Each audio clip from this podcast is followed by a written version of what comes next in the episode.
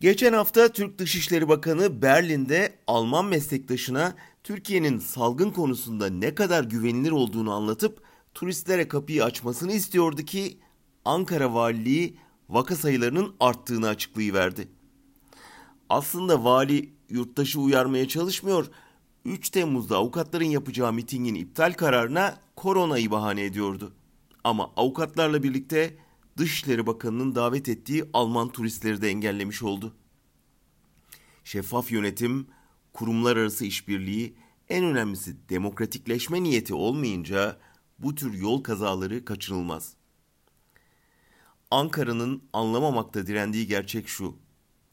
Almanya'nın ayak diremesinin de, Volkswagen'ın fabrika kurmaktan vazgeçmesinin de, yabancı yatırımcının görülmedik hızla Türkiye'yi terk etmesinin de nedeni sadece Türkiye'deki ekonomik darboğaz değil, demokrasiyi yok eden baskılar.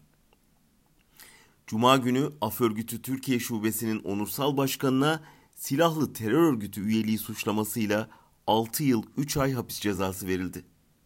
Ondan hemen önce de iktidar henüz kontrol edemediği iki televizyon kanalına Halk TV ve Tele1'e komik gerekçelerle beşer gün kapatma cezası verdi ve tamamen kapatmakla tehdit etti.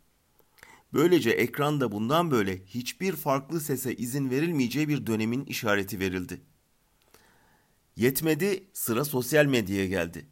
Yıllardır muhaliflerine tehdit ve hakaret yağdırmakla görevli bir troll ordusu besleyen Erdoğan, Twitter'da yeni doğan torununa yönelik birkaç çirkin mesaj üzerine kızıp YouTube, Twitter, Netflix'in tamamen kaldırılmasını istiyoruz dedi.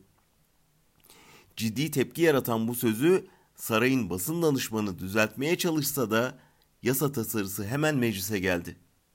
Yasa bu kurumları Türkiye'de temsilcilik açmaya zorlayacak. Böylece Erdoğan onları tutuklayarak merkezlerine baskı yapabilecek. Çin modelini akla getiren bir milli internetten söz edilmesine bakınca hükümetin fren duygusunu tamamen kaybettiğini anlıyoruz. Durursak düşeriz korkusuyla hepten gaza yükleniyorlar. Böylece sadece dünya üzerinde zaten erimiş itibarlarını değil, muhtemel turistleri, ürkek yabancı sermayeyi, sosyal medya kullanıcısı milyonlarca genci ve seçmen desteklerini de kaybediyorlar. Erdoğan bir süre önce Twitter, Twitter hepsinin kökünü kazıyacağız demişti. Mavi kuşla girdiği savaşın sonunda bunun tam tersi olursa şaşırmayın.